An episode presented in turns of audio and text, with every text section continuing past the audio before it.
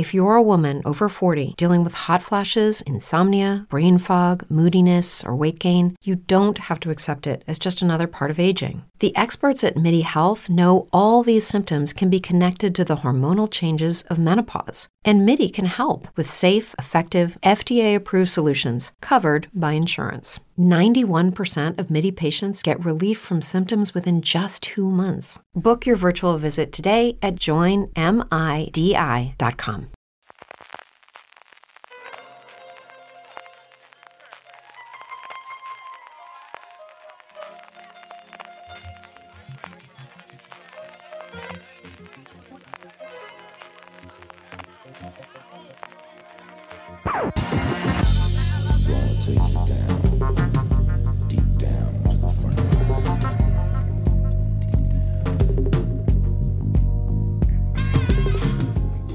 Hola a todos y bienvenidos a Gran Angular, el programa de fuera de series donde analizamos cada semana un tema en profundidad. La pasada madrugada del 23 de septiembre se celebró en Los Ángeles la 71 primera edición de los premios Emmy, los galardones que otorga la Academia de Artes y Ciencias de la Televisión Norteamericana, los premios más importantes cada año que se dan en la televisión. Yo soy Francis Arrabal y conmigo tengo para hablar de todo lo que ocurrió en los pasados Emmy a Marina Such. Marina, ¿qué tal? ¿Cómo estás? Muy buenas, ¿qué tal? y Álvaro Niva, que estuvimos por aquí cubriendo la gala en directo en Fuera Series. ¿Qué tal, Álvaro? Muy bien, pero ya cada vez más viejos para quedarnos desvelados toda la noche. Sí, cada vez cuesta más. ¿eh? Encima me pilló que venía del día de antes de, la boda de mi mejor amiga y de estar aquí en Málaga, no estaba en mi casa, que se me hizo todo un poco más incómodo. No, no hacemos ya mayores, Álvaro, para cubrir las galas en directo. ¿eh? Yo me acuerdo hace 7 8 años lo felices que nos las prometíamos y ya van empezando. Bueno, Álvaro, eh, entramos directamente en, materia. Ayer, bueno, la madrugada de, ayer, para los que nos estén escuchando hoy martes, que hemos colgado este eh, programa, madrugada del domingo al lunes, era esta septuagésima primera edición de los premios Emmy, una gala eh, que llegaba con, con varias favoritas y sin presentador como, como novedad por ahí importante, réplica de los Oscars de este año que tampoco tienen presentador. Álvaro, ¿cómo viste tú la gala? ¿Presentador sí, presentador no? A ver, yo tampoco lo eché mucho en falta, sí que es verdad que una figura de presentador te hace como que tenga todo un poco más de cohesión, pero al final eh, se limita un poco como quien dice a hacer el, el número de apertura, ese monólogo tradicional, luego aparecer una vez o dos a mitad y luego eh, para cerrar. Entonces, tampoco creo que fuese tan indispensable. Sí que me hubiese gustado ver completo el, sketch inicial, el gag inicial, que no pudimos ver por culpa de Movistar, que se fue a publicidad, lo cual nos dejó ahí como un poco un comienzo raro, pero bueno, en general me pareció una gala que, que sí que mm, compro esto de no tener presentador porque iba muy dinámica y fue rapidito todo, así que bien. Yo tengo que decir que no lo compro, ¿eh? No. La gana, no sé a vosotros qué tal, Marina, tú que, que, la, que luego la has visto a la mañana siguiente a trozos más, más momentazos, highlights de, la gala, ya, te has hecho eh, la selección de, lo que verdaderamente importante que, que, pasó y te has quitado lo otro. No sé a vosotros qué sensación os queda. Yo sí que la tengo un tanto agridulce. Hubo momentos que me gustaron mucho y otros más que no me llegaran a gustar, como un poco me pasaron sin pena ni gloria. Creo que en parte que no hubiera presentador en, la gala afectó. Creo que también se queda un poco deslavazada este punto de tener eh, solución de continuidad que al final te da un presentador y tener motor y que vaya saliendo y vaya dando paso que al final tengas este enganche continuo, más allá de esa apertura inicial que tú comentas, Álvaro, o ese monólogo, que yo creo que lo salvaron medio bien. El punto de los Simpson que, por culpa de Movistar nos los mutiló con anuncios aquí en España, medio no lo pudimos ver, aunque luego eh, por Twitter se pudo ver, la cuenta de los Simpson eh, lo colgó y tal, el, el monólogo de... Mm, eh, de Brian Cranston. Eh, se, nota que vengo durmiendo poco. He dormido 4 o 5 horas antes de grabar este podcast. Eh, el monólogo de Brian Cranston me gustó mucho. Me pareció un monólogo bastante bonito, hablando de, bueno, como la televisión es más grande y mejor y más importante que nunca. Y creo que fue un, un bonito inicio y desde ese punto de vista sí que quedó más salvado este punto de no tener presentador, pero luego, al menos a mí Álvaro, yo sí que lo eché un poquito en falta. ¿eh? Sí que eh, estoy de acuerdo en esto de que quizás los puntos inesperados o las sorpresas que la gala nos deparó muchas y que ahora comentaremos en cuanto a ganadores y a discursos más frescos fueron los momentos que, pudieron subir un poquito el nivel junto a otros más reivindicativos y de corte social que creo que también fueron muy acertados. No sé, Marina, tú que has visto la gala de una manera un tanto diferente, ¿qué, opinión tienes sobre esto? Mira, yo eh, creo que mm, se puede hacer más o menos resumen teniendo en cuenta que solamente viendo las, los resúmenes que se hacen al día siguiente de la gala, ¿no? De los mejores momentos, eh, los highlights de la gala o simplemente viendo lo que, lo que la gente iba, iba comentando por Twitter, lo que iba compartiendo por Twitter. Todos los años, entre esos mejores momentos o incluso peores momentos, siempre hay algo del presentador o de los presentadores que van dando los premios.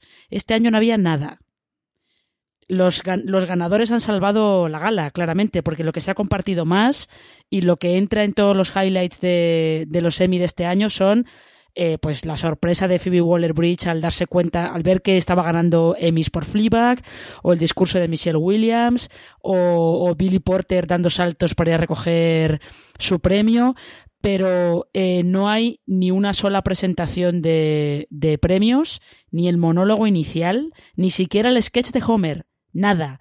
Y otros años siempre hay algo del presentador o de algún o de algunos de los presentadores eh, porque siempre hay alguna pareja de presentadores que todo el mundo quiere que presenten los semi al año, al año siguiente. Este año no ha habido nada, lo cual eso quiere dar, una indicación de que ha sido una gala en cuanto a gala, en cuanto a espectáculo televisivo, eh, vamos a decirlo así finamente, floja. Sí, como, como evento televisivo, eh, ahí estoy de acuerdo en que no aportó demasiado. Incluso me sobró mucho el, número musical que daba eh, paso a, la, a la parte de premios de variedades, que me pareció bastante regulero. Pero me compensa el hecho de que íbamos al turrón bastante rápido y fue ágil por lo menos y no se hizo una gala tediosa como otras veces. Sí, la gala fue bastante rápida. Al menos, mm, no sé, habría que comparar con tiempos, pero no sé si al menos media hora menos eh, sí que llegó a durar. No sé si vosotros lo tenéis más en mente que yo, pero al final acabó. fue.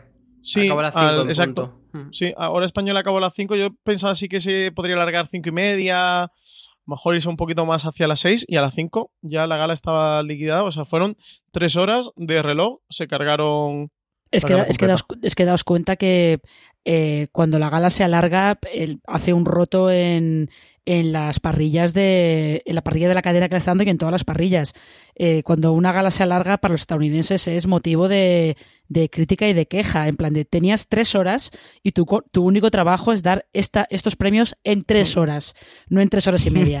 O sea que, que lo dieran, que lo dieran en tres horas, además das cuenta, pues también los globos de oro, ¿eh? das cuenta que en cuanto se empieza, se empieza a atrasar la gala, en los Globos de Oro lo que suele pasar es que el presentador directamente no aparece y en los mm. semi lo que hacían, que ya no lo hacen porque daba feo, era de... Em, si empezaban a ir mal de tiempo, quitaban vídeos denominados directamente.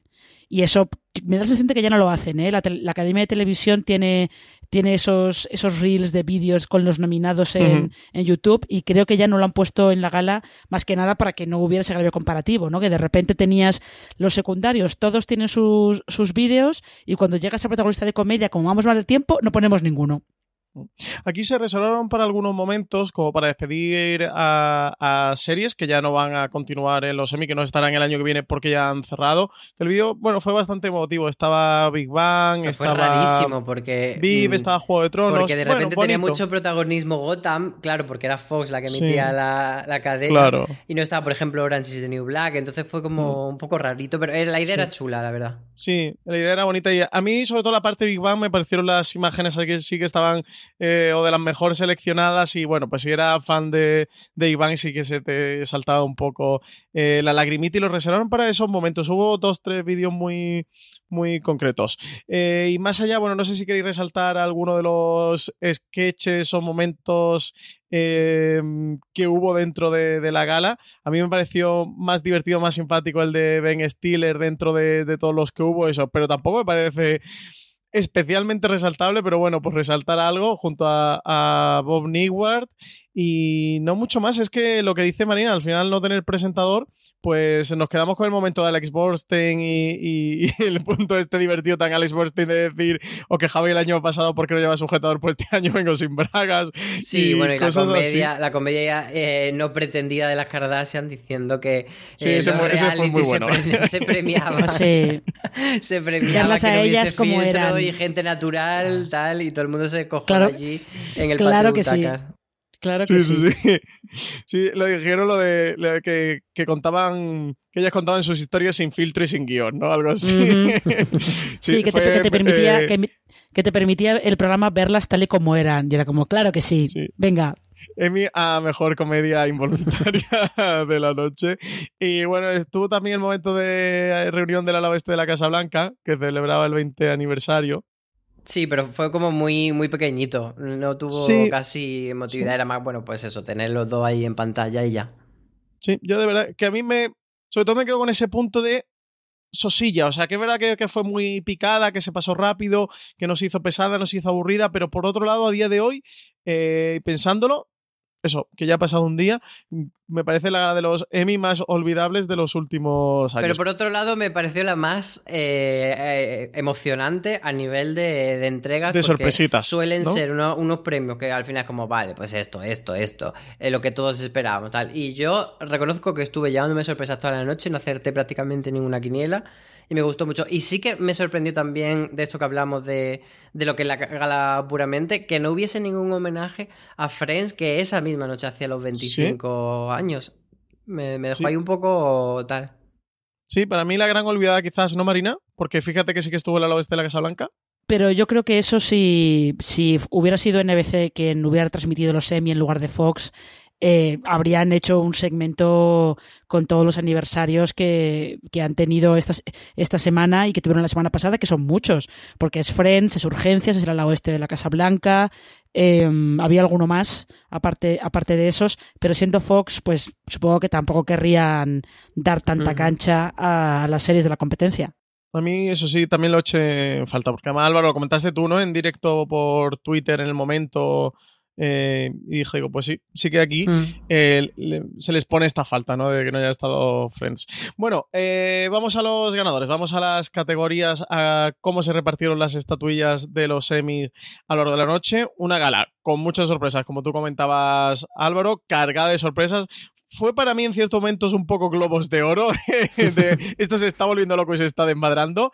Y sí, lo digo por el, por el Emmy de mejor dirección de, drama, que todavía, todavía me duele y me escuece. Pero bueno, eh, vamos a empezar por comedia arrase absoluto de Fleabag. Quizás el título de gran ganadora de la noche se lo podemos dar a ella y a Phoebe Waller-Bridge. Fleabag consiguió la estatuilla Mejor Comedia, actriz de comedia, dirección de comedia eh, para Harry Bradbury y guion de comedia también para Phoebe Waller-Bridge, que se llevó tres Emmys, nada más y, nada menos, y que junto con Amazon coparon la categoría porque de Marvelous Miss Maisel se llevó los dos de mejor actor y actriz de reparto para Tony Shalhoub y Alex Borstein, así que arrase absoluto Marina y renovación dentro de, la comedia Amazon Prime Video que el año pasado arrasó con The Marvelous Miss Maisel y este año lo hace con Fleabag.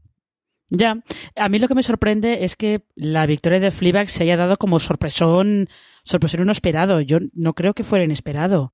A lo mejor es sorpresa relativa porque sí que se esperaba que VIP se llevara algo por la última temporada y más después que, eh, el año pasado no participó porque no había emitido ningún episodio.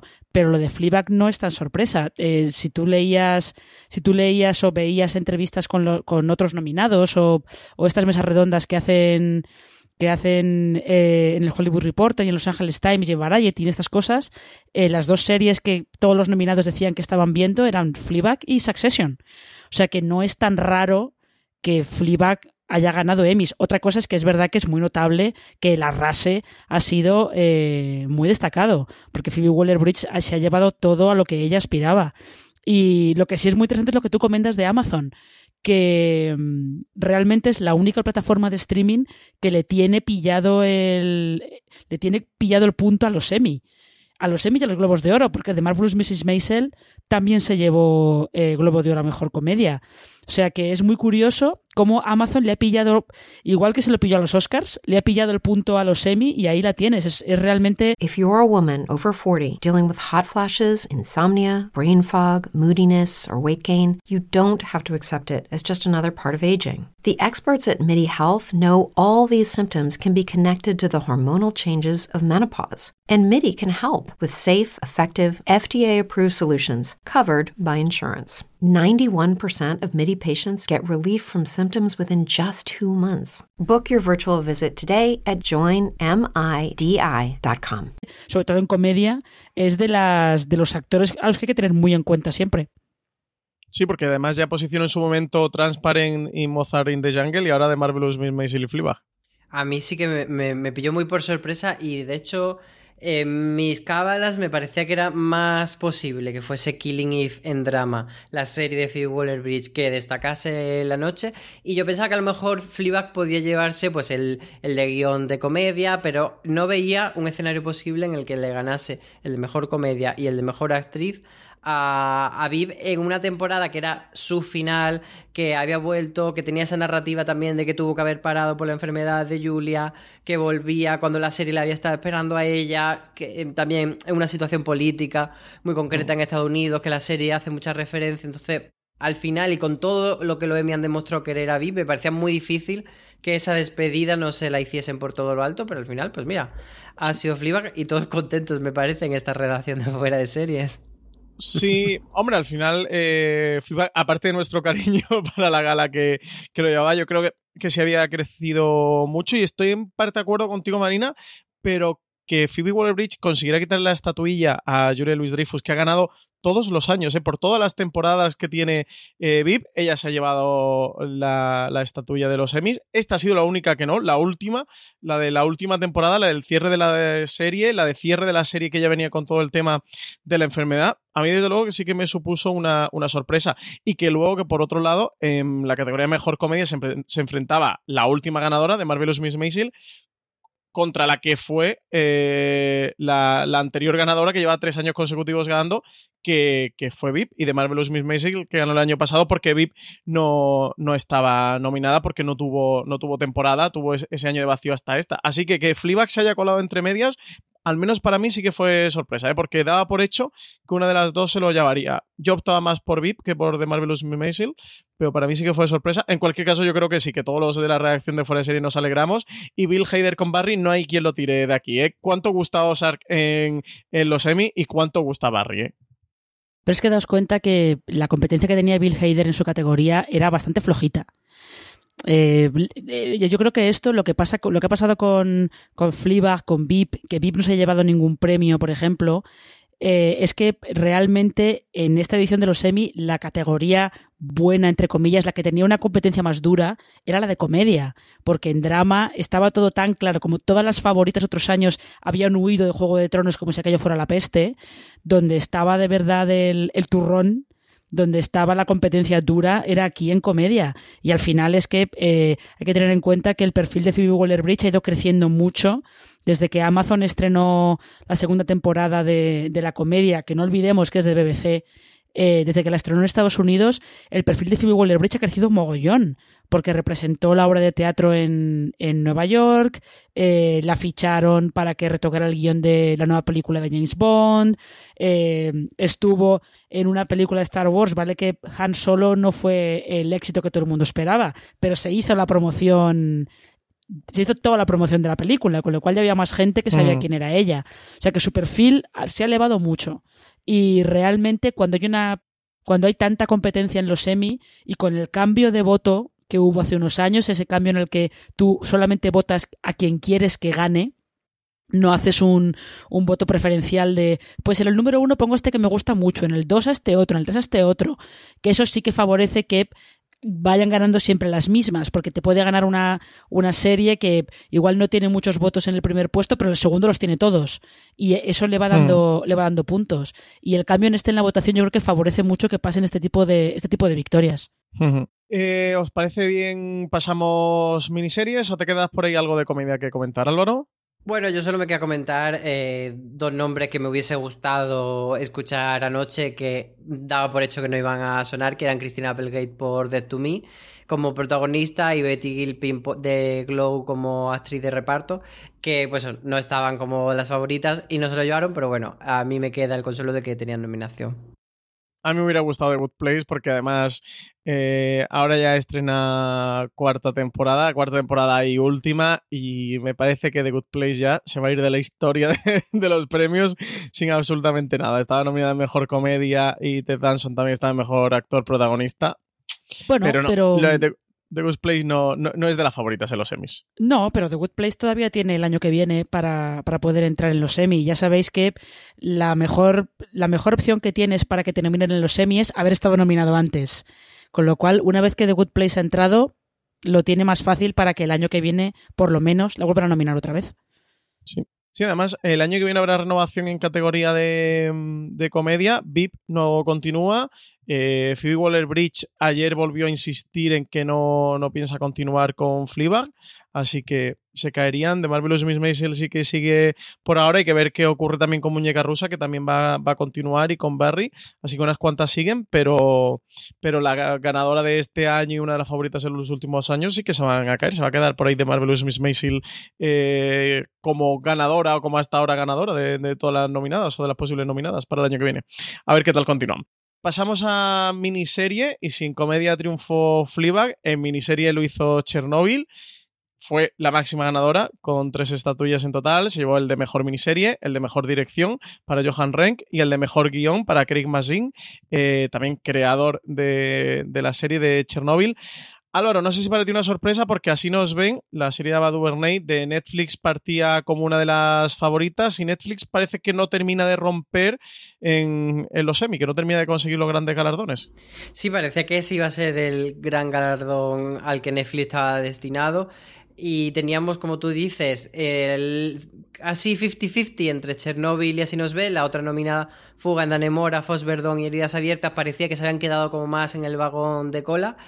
Y al final, pues nada, eh, llegaron el primer premio que era dirección y luego guion, y ya con eso sabíamos que era inevitable que miniserie se llevase, pues esa, la que había ganado dirección y, guion, que era Chernobyl. Y así nos ve, se tuvo que conformar solo con el, premio de mejor actor protagonista para Jarrell Jerome, que ese sí que era muy evidente que lo iba a ganar, por muchos grandes actores que tuviese enfrente, porque hace un trabajo brutal y porque era, digamos, la persona que más representaba la serie. Entonces, si no podía eh, premiar a Si nos ven, sí que esa mención a través de él era necesaria. Sí, sobre todo porque el, elenco de actores con el que estaba nominado era Jared Harris por Chernobyl, Hugh Grant por Aver English Scandal, Benicio del Toro por Foganda Nemora, Mahershala Ali por True Detective y Sam Rockwell por Fossey Verdon. Era estelar esta categoría. Yo tengo que reconocer que Hugh Grant, Jared Harris y Sam Rockwell tenían mi corazón dividido a sí, pero no. Era de cada uno. está clarísimo. ya, pero todas la daban como favoritas. Y en miniserie también, eh, a tope con Chernobyl, sabéis que me ha encantado. Eh, sabéis que mi fetichismo era Fossey Verdon. También sabía que no iba a ganar, Marina.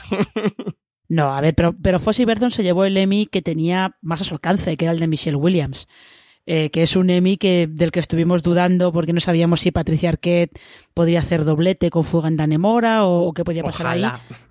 Pero se llevó al final el Emmy, el, que, el, Emmy que tenía más alcance era el de Michelle Williams y fue el que se llevó. O sea que ahí, por ese lado, eh, Fossey Verdon yo creo que ha tenido, se puede considerar que ha tenido unos Emmy muy exitosos. Y Patricia Arquette se llevó el otro que también era como, eh, The Act era también como eh, una candidata, estaba entre las favoritas, sobre todo porque las, transformaciones que, hace Patricia Arquette en estos personajes últimamente, transformaciones físicas, interpreta siempre a gente eh, muy desagradable y, además ella lo hace como lanzándose de lleno y tirándose al vacío en plan de lo voy a dar todo y eso al final pues a los semis les gusta mucho. También fue uno de los momentos bonitos del, de la uno de los discursos emotivos, el de Patricia Arquette, eh, cuando salió a recoger su estatuilla de mejor actriz secundaria de miniserie por The Act, que decía que estaba muy agradecida porque los mejores papeles de su vida le estaban llegando con más de 50 años. También estuvo recordando a su hermana que falleció recientemente, Alexis Arquette. para mí también uno de, esos momentos eh, bonitos. Ella tenía esta doble nominación eh, y aunque con Patricia Arquette siempre hay posibilidades, sí que Michelle Williams parecía que estaba como favorita Fossi Verdon. Al menos ganó ella. A mí me dio penita que San Rockwell no se lo llevara y, también me dio pena que, la serie en sí no ganara mejor miniserie. Eso, pero Chernobyl era mucho Chernobyl. Partía como favorita, solo así nos ven, podía arañar la estatuilla.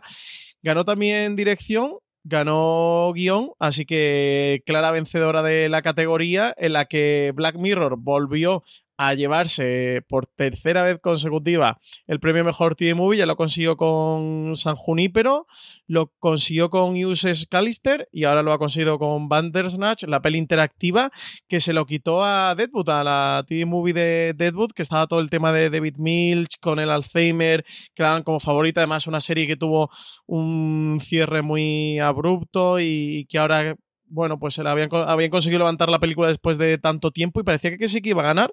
Y nada, finalmente nada, Deadwood se quedó sin, su estatuilla. Yo Deadwood no lo, no lo veía tan claro, no había tampoco este año ninguna de esas grandes TV movies de HBO que hubiese destacado tanto, pero bueno, que ganase Bandersnatch me parece una broma macabra de, los Emmy. No lo compro en absoluto. Pero el otro premio que nos queda por mencionar de esta categoría de miniseries, que es el de mejor actor de reparto para Ben Whishaw por haber English Scandal, sí que me llenó el corazón muchísimo.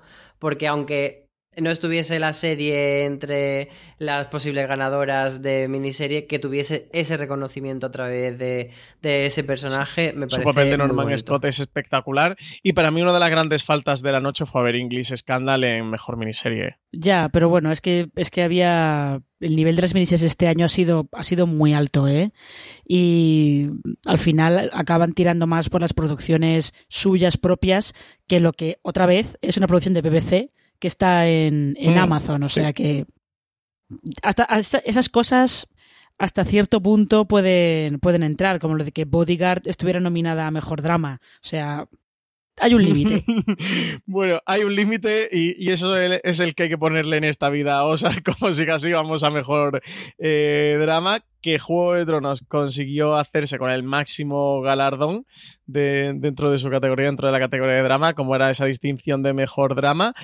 Pero Juego de Tronos que lleva hasta nueve nominadas en las categorías actorales, nueve, una en cada en actor principal y otra en actriz principal, con Kit Harrington y con Emilia Clarke, pero entre actor de reparto y actriz de reparto llevaban otras siete, una auténtica barbaridad. Solo consiguió ganar Peter Dinklage.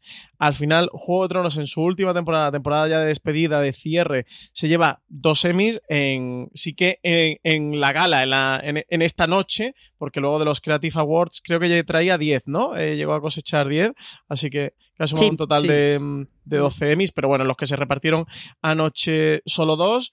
Dos que ganando el de mejor serie de drama, pues parece que salen un, a poco, sobre todo yo ya incluso más que por el tema del guion, Álvaro, no sé si estás conmigo, porque Jason Bateman, por el episodio Reparations de Ozark, le quitará mejor dirección a Miguel Sapochnik, que es uno de los mejores directores que hay en la televisión eh, actual, y por ese episodio de The Long Night, que ha sido el reto de los retos en cuanto a dirección en televisión, en la historia de la televisión. Pero es que no se ve, es que está todo oscuro, está todo negro. Porque no tenéis una tele buena, tenéis que comprar las teles buenas, claro, que con las teles buenas se ve entiendo... bien. No. A ver, yo entiendo que, pues eso, que se lo jugaron ahí. Eh, también es lo que pasa que van. Eh, tenían tres episodios nominados en la categoría, entonces se ha podido dividir un poco el voto de Juego de Tronos, como también pasó con las actrices, que había eh, cuatro. ¿Cuatro eh, actrices? en secundaria sí, había cuatro. cuatro. Cuatro de seis eran de Juego de Tronos, entonces también es probable que ese voto se haya dividido. Eh, en cualquier caso, eh, no sé, yo creo que tenemos que ver Ozark. Aquí os lo dejo, porque quien nos escuche asiduamente sabe que somos un poco hater de Ozark porque vimos algo de la primera temporada y nos espantó. Pero chicos, ¿qué queréis que os diga? Está ganando dos Emmys, igual le tenemos que dar una segunda Yo vi la primera mitad de la primera temporada y ya con eso he cumplido con Dios y con la seriofilia y con la academia de la televisión. Suficiente osar para mí, Marina. Yo de verdad, yo no, no, ni no, y no por, tampoco es que sea yo una hater de, de Ozark aquí a muerte, pero es que no me interesa nada de lo que me cuenta, con lo cual, pues mira, me da poco igual. Y lo de Jason, lo de Jason Bateman, eh, la cara, la, el fotograma que he colgado por Twitter de su cara cuando dicen su nombre, que es, eh, hay quien le ha puesto en Twitter hasta una narración tipo Arrested Development de Michael, Michael Bruce ni siquiera se acordaba que estaba nominado a los Emmy. Porque él pone, pone una cara como de, esto está pasando de verdad. Es o sea, es mucho mejor cara es mucho mejor cara que la de Jodie Comer cuando, cuando leen su nombre como ganadora. Pero de todas maneras, lo que pasa con Juego de Tronos, eh, yo creo que aquí se nos, se nos fue un poco de las manos pensando que, bueno, que como tenía tantas nominaciones, que iba a arrasar, que se le iba a llevar todo, y luego al final eh, se ha llevado los semis que se ha llevado siempre. Desde que empezó a ganar el Emmy Mejor Drama en 2015, siempre se ha llevado. Sí, pero otros años, dirección. Sí, dirección y guion, eso sí. guion sí que. Entonces, al final siempre si te lleva dirección guion y el premio principal da como la sensación de que eres la gran ganadora indiscutible de esa categoría. Pero este año fue un poco la pedrea porque de repente eso fue para Ozark eh, la, dirección la dirección, de Ozark. Y, y el guion se fue para Succession y entonces fue como un poco todo repartido, también los actores estuvo repartido y, y bueno, pues eso queda la sensación de que, de que sí, de que le hemos despedido con con ese final de te has llevado el Emmy, pero como regulín. Es que eh, ha estado todo muy repartido. Sí, pero le ha pasado lo mismo que le pasó a Mad Men con la última temporada, que eh, en la gala principal lo perdió todo, menos mejor actor y mejor drama. Y estuvo a un tris de perderlo todo, de no llevarse nada por, por su última participación en los Emmy. Y es eso, Juego de Tronos, eh, de los cuatro Emmys a mejor drama que tiene, creo que dirección y guion solamente lo ha ganado dos veces. O sea que tampoco. Los técnicos es donde de verdad arrasa. Sí, pero por ejemplo, también yo sí que me esperaba el, el Emmy a actriz protagonista por no. no bueno, el estaba en reparto. No, protagonista no, perdón, secundaria, secundaria. Claro, secundaria. protagonista era Emilia Clark, que, que, no, la pobre no se lo iba a llevar. Pero de reparto sí que me esperaba Elena Headey o incluso la sorpresa de Sophie Turner, pero al final, pues ahí sí que nos quedamos, yo creo, un poco. Sí, que creo al final eso, se queda una sensación con drama muy diluida, porque en comedia sí que puedes decir que claramente la ganadora ha sido Fleabag y lo tienes muy encarnado en Phoebe Waller Bridge, porque tres premios fueron directamente para ella. Eh, Chernobyl como miniserie igual, porque tiene la principal y tiene dos más, y uno de ellos es a guion, que es para Craig Machine, que es para su creador, y también tienes muy claro el referente de, que Chernobyl es la ganadora de la categoría y no ha tenido otra rival que se le enfrente. Pero es que en drama hay una dispersión absoluta de los premios. Juego de Tronos eh, se llevó los dos que hemos comentado, pero luego mejor actor protagonista fue para Posey eh, y a, su actor Billy Porter. Pose. Pose, no Posey. Posey es otra cosa distinta.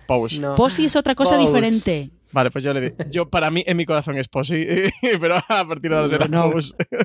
eh, mejor actriz protagonista de drama, que fue para Jodie Comer por eh, Killing Eve. En actriz de reparto, que fue para Julia Garner con Ozark, que al final Ozark tiene dos semis, igual que Juego de Tronos. Lo que pasa es que el de Juego de Tronos es mejor serie. No puedes poner al mismo nivel, pero al final queda en los titulares de que las dos tienen dos semis. Las dos se han llevado esta noche dos semis. Y un poco de sorpresa en mejor guion de drama, que se lo llevó Jesse Armstrong, el creador de Succession, por el episodio de Nobody is Ever Missing.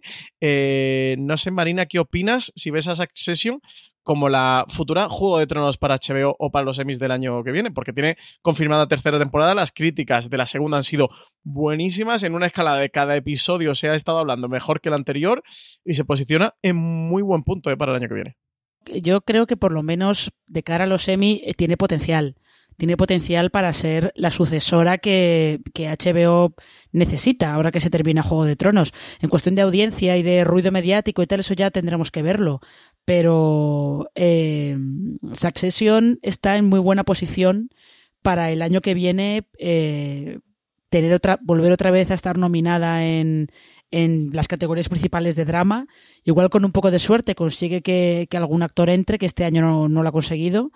Y a mí es la sensación que me da. Luego puede ser que el año que viene eh, de repente se estrenen otras cosas esta temporada y se quede atrás Succession. Pero de momento ya hemos comentado más de una vez que la nueva Juego de Tronos para HBO no se iba a parecer en nada a Juego de Tronos. Y da la sensación de que de cara a premios podría ser Succession. Y el premio a Jesse Armstrong sí es más es sorpresa, sí que se puede decir sorpresa, pero en realidad teniendo en cuenta el apoyo que está ganando la serie eh, en las últimas semanas, pues yo creo que es una sorpresa eh, bastante, bastante merecida.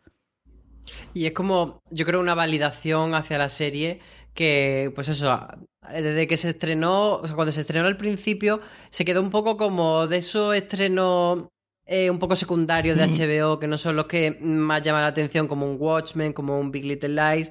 He ido creciendo muy poco a poco y ese crecimiento ha sido ahora cuando se ha validado y me da la sensación, como dice Marina, que eh, las consecuentes galas que veremos más adelante, pues va a ir creciendo el número de nominaciones y posiblemente llegará un día en el que gane un premio gordo. Hay que ver.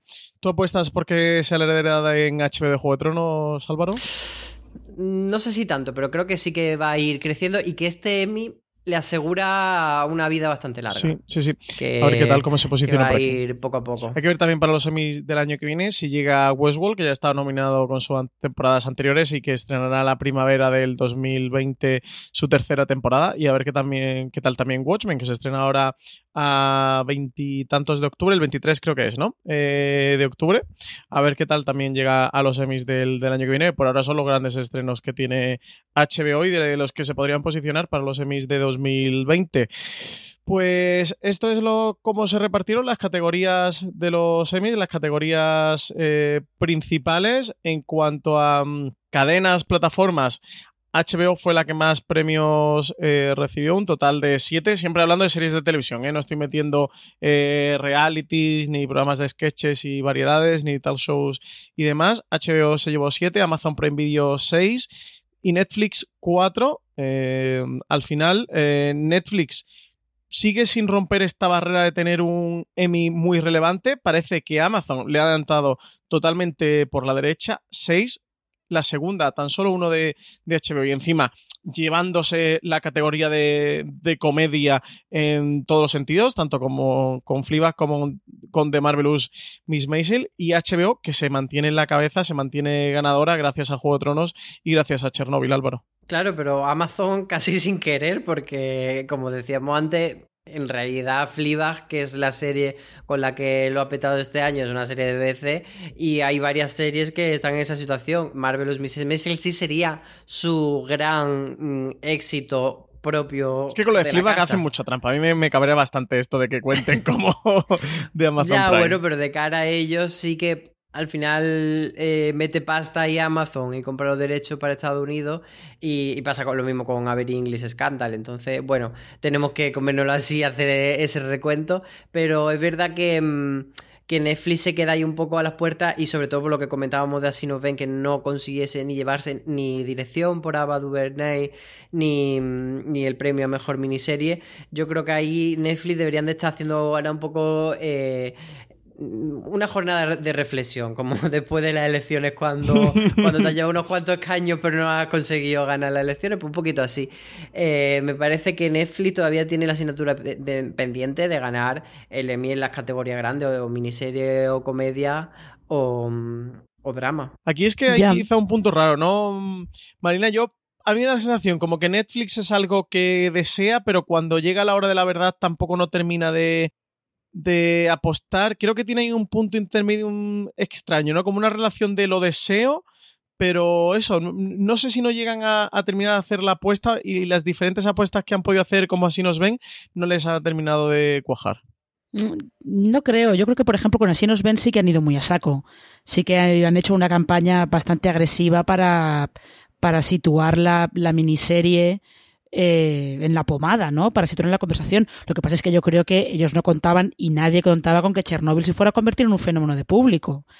Que eso ha sido, eh, ha sido algo que ha jugado a favor de, de la miniserie de HBO y Sky y que era algo que no se podía controlar. Y luego, en realidad, si luego si ves las series, las nominadas que tienen comedia y en drama, sus actores sí que ganan premios, pero es como decís, lo que le falta es que alguna de ellas gane ese premio gordo, que no sé si será el año que viene eh, The Crown es su mejor baza para los semis de, para, de cara a los semis de 2020.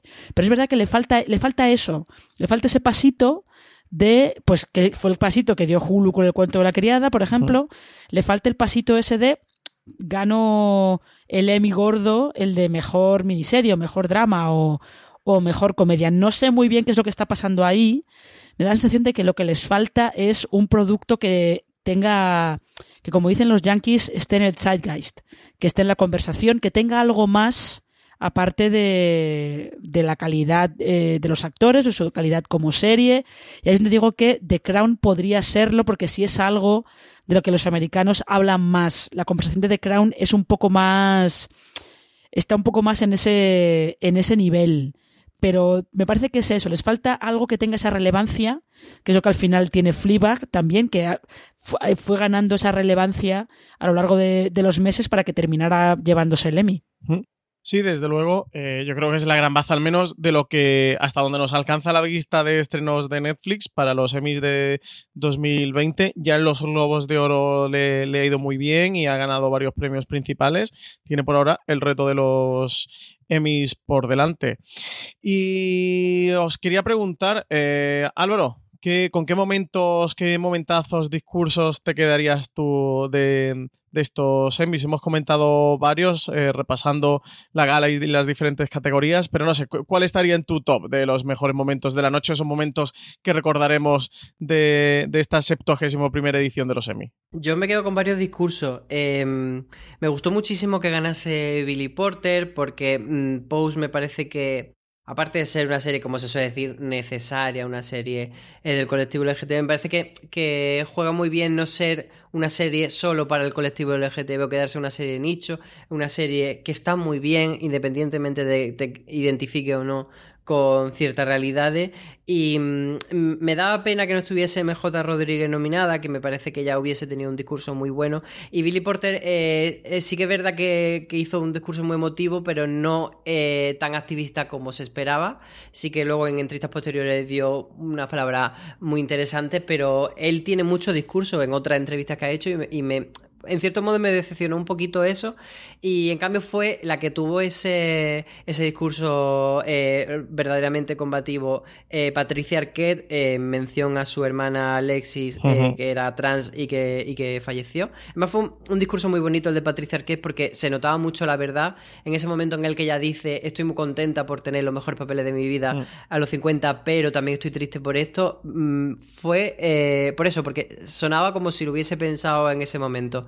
Y luego, por supuesto, el de Michelle Williams hablando de la igualdad salarial eh, una elección, ese sí que era un discurso escrito, meditado y pensado con la elección perfecta de palabras y, dijo lo que tenía que decir, que me alegro de que por fin me hayan pagado lo mismo, no por una cuestión solamente económica, sino porque así está valorando una persona para que haga bien su trabajo y que se sienta eh, valorada y aporte todo lo que tiene que aportar a una obra. Entonces hay un 10 para ella. Sí, con el guiño de Gwen Verdon, que, de que también su discurso estaba muy hilado, con lo que representa claro, con, lo que te cuenta la serie. Sí, sí, sí. Mm. A mí el discurso de Michelle Williams, eh, bueno, coincido contigo, Álvaro, en los así mejores momentos highlight discursos, pero a mí el de Michelle Williams eh, me pareció además eso, muy bien hilado, muy bien traído, muy bien llevado. Creo que lo hizo genial. Marina, ¿cuáles son tus momentazos? No, el discurso de Michelle Williams eh, es uno de ellos, porque además es que eh, daos cuenta que desde el fiasco aquel de del rerodaje de todo el dinero del mundo y aquel, si aquello fue un fiasco, que a ella le pagaran mil dólares y a Mark Wolver un millón,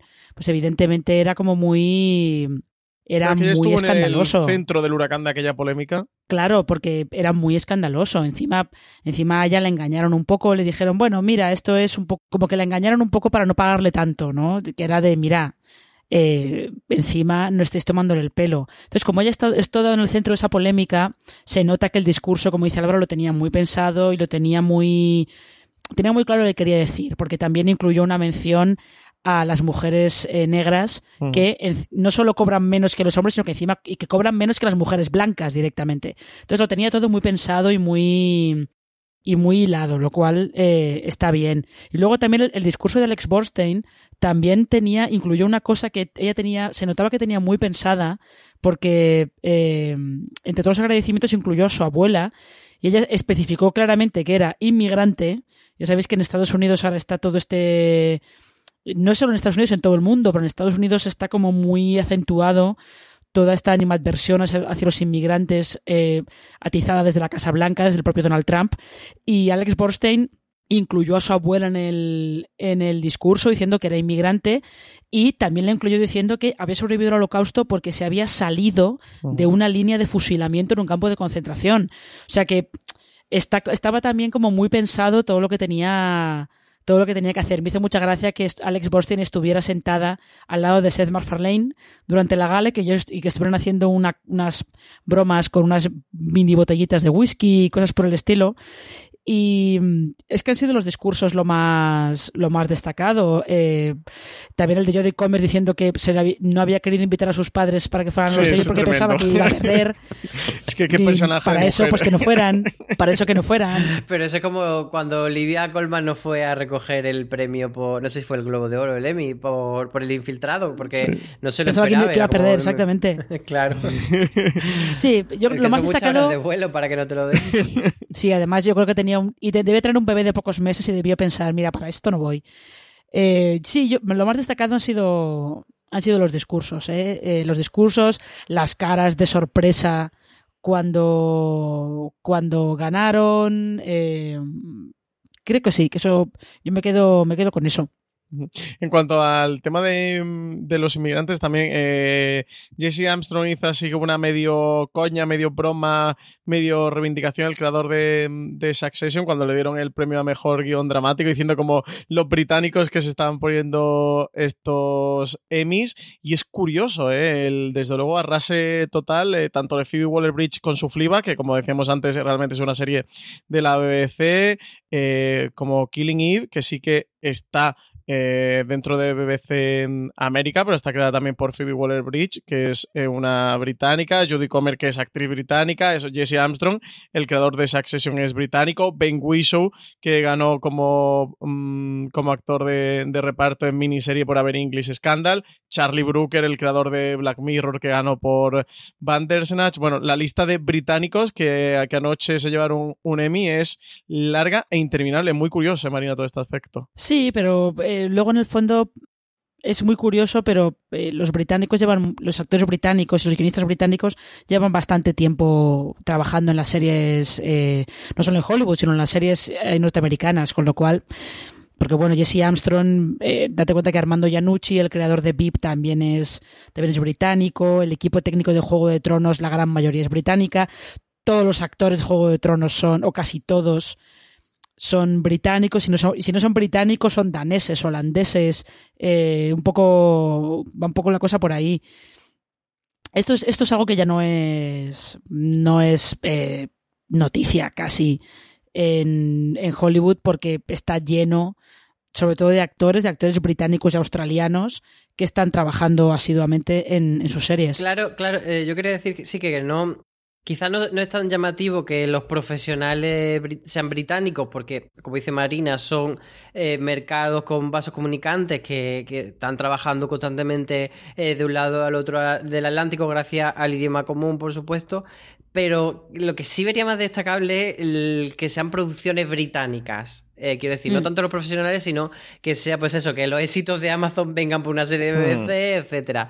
Ahí sí que me parece como más, más curioso. De hecho, Chernobyl también es coproducción de HBO con, con Europa. Con Sky, claro. Sí, sí, es de la rama de coproducción de HBO en Europa para hacer producción original en Europa con Sky. Entonces ahí sí que hay una lectura interesante de eso, de que, de que es la, en los mayores premios de Estados Unidos no es Estados Unidos la que lleva del todo la batuta. sí, sí. Y el otro punto curioso que también nos dejó la noche eh, fundamentalmente en la categoría de miniserie, como cuatro de las cinco nominadas están basadas en hechos reales, como eran Chernobyl, con todo el desastre nuclear de Chernobyl, Fuga en Danemora, que relata la fuga de los presos en la cárcel de la prisión de Danemora, Fossi Verdon, que es la historia del coreógrafo y director de cine Fossi de la eh, bailarina Gwen Verdon, y así nos ven, que cuenta la historia de los cinco de Central Perk. Así que también eh, punto curioso de cómo los hechos reales han dominado la categoría de miniserie este año, de cómo se están trabajando muchas adaptaciones de, de basadas en hechos reales para miniseries en, toda la producción 2019 y la de 2020 eh, que viene. Venimos de otras ganadoras en los últimos años, como, como los de American Crane Story, con, con Versace y con O.J. Simpson. Así que también nueva tendencia parece aquí dentro de, de las miniseries con, todo el tema de basados en hechos reales, que, parece que le han ganado la partida a, historias originales o a historias creadas o adaptaciones literarias. Ya, fíjate que luego también de, las victorias en miniserie tienes Patricia Arquette que ganó por The Act, que es otra historia real también. O sea que me parece muy curioso que eh, se, hayan puesto, los creadores de miniseries se hayan puesto a mirar eh, no solo hechos reales, sino hechos reales además como muy... Rolling Stone tenía un, un reportaje hace algún tiempo que decía que eh, este había, sido el año de las series difíciles de ver. Y hablaba de todas estas miniseries, hablaba de Así nos ven, de Chernobyl, de Creedme, que es esta miniserie de Netflix sobre eh, dos casos de violación que se estrenó hace poco, de The Act. Eh, comentaba alguna otra miniserie. también tenemos. Exactamente, Years and Years, aunque esa no, no está basada en hechos reales como tal. Sí, no, no está en, y no estaba en los semi, pero sí de esas de, de, difíciles de digerir también la podemos incluir. Sí, de difíciles de ver. Sí, es curioso, no sé si es que eh, de alguna manera los creadores están intentando exorcizar algo, están intentando eh, encontrarle sentido a algo, contando todas estas historias eh, en, en formatos de ficción pero es así, hemos pasado de los true crime de hace un par de años a, a los hechos reales, hechos reales de, todo tipo, no solamente crímenes. Sí, sí, sí.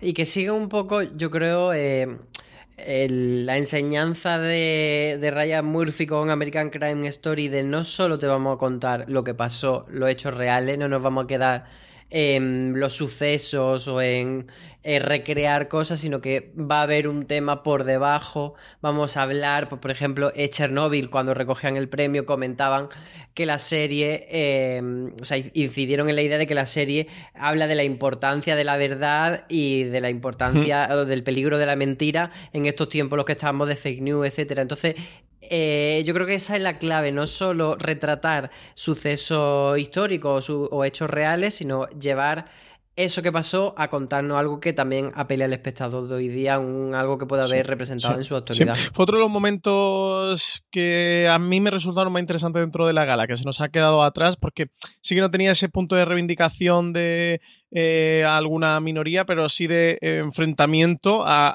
todo lo que está ocurriendo políticamente en Estados Unidos y en el mundo en general, y con el Brexit y, y Craig sí que así lo, lo reflejaba también sobre el gran leitmotiv que al final tiene Chernobyl, que es ese poder, esa lucha de la verdad contra la mentira. A mí fue uno de los, uno de los discursos que me gustó, ¿eh? que quizás puede quedar más enterrado, más desaparecido dentro de los diferentes discursos que hubo, pero sí me, pareció muy estimable.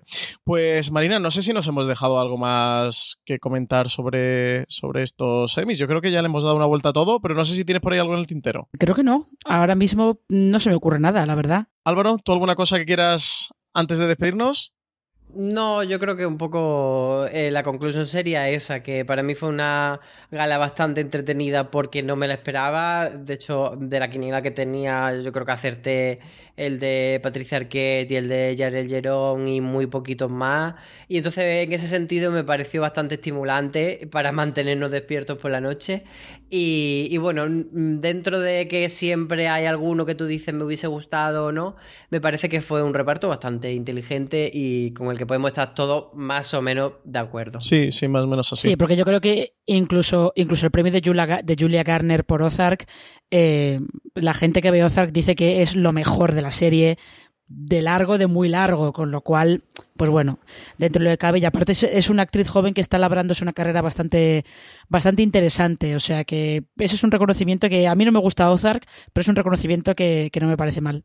Bueno, pues con este ya corolario final nos despedimos de, este gran angular dedicado a los Emmys, a los últimos Emmys, a los pasados Emmys. Sí que recomendaros que os acerquéis por fuera de series.com, por nuestra web, donde tenemos muchísimo contenido dedicado a los Emmys que hemos sacado tanto de previa con, con todo lo que iba ocurriendo, de repaso de las diferentes categorías, de repaso de los nominados, con curiosidades, con anécdotas que hemos ido recopilando como posteriormente, tanto de la gala en directo que fuimos sacando, como de todas las reflexiones posteriormente que hemos tenido. Tenéis incluidos esos artículos en las notas de este programa. Si deslizáis la carátula de fuera de series, así hacia abajo, al final os van a aparecer unas cuantas recomendaciones. Ahí os aparecen los títulos de los artículos con el enlace. Solo tenéis que pinchar y ya os llevará directamente a series.com. Y si no, entrar en nuestra web, en la home arriba, tendréis en el banner un destacado que pone mi 2019. Ahí pincháis y podéis ver todo el contenido por supuesto, la lista de ganadores, la lista completa con todos los ganadores, pero también los mejores momentos de la gala o eso. O como Amazon Prime Video, es la nueva reina de la comedia en los Emmy. O, estas tendencias que, hemos detectado, como el acento británico que tuvo la gala, o como eh, las miniseries se están imponiendo estas, estos basados en hechos reales.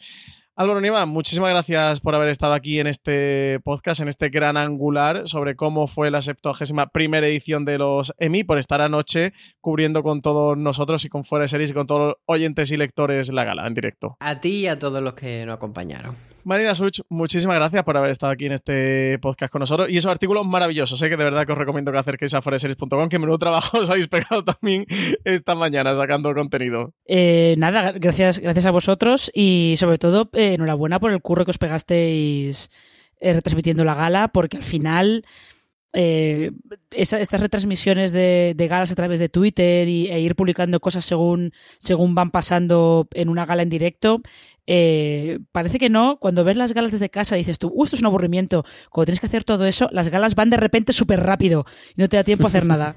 Sí, la cobertura en directo fue horrible. Sí que decir que Álvaro, Valen y tú habéis dejado un trabajo mm, eh, impresionante elaborado previamente y hecho que, llevó una semana de trabajo y luego Iñaki, el pobre en redes sociales, murió sacando contenido y también Álvaro haciendo la, crónica de la gala en directo y los momentazos en directo. Y es verdad eh, que, se hace como todo muy largo, pero cuando tienes que estar trabajando la gala, qué rápido pasa todo, es increíblemente rápido. También María Santoja estuvo ahí sacando noticias, sacó el discurso de Michelle Williams. Fue un trabajo enorme y eso sobre todo ahí Iñaki también con redes sociales que le faltaban manos. Estaba como un pulpo atendiendo a todas partes para, para llegar y, para cubrir.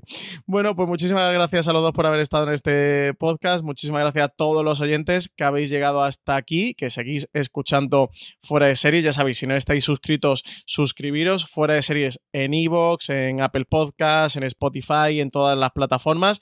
Y también, si nos escucháis a través de iVoox, dejarnos algún comentario comentándonos qué os ha parecido este podcast, qué os han parecido las nominaciones, la gala de los Emmy, dadnos me gustas y si nos escucháis en Apple Podcast también ahí nos podéis dejar reseñas con estrellitas, nos dejáis cinco estrellitas y nos decís qué os parecen los podcasts de Fuera de Series. Nada, muchísimas gracias por estar todos ahí y nos seguimos escuchando aquí en Fuera de Series.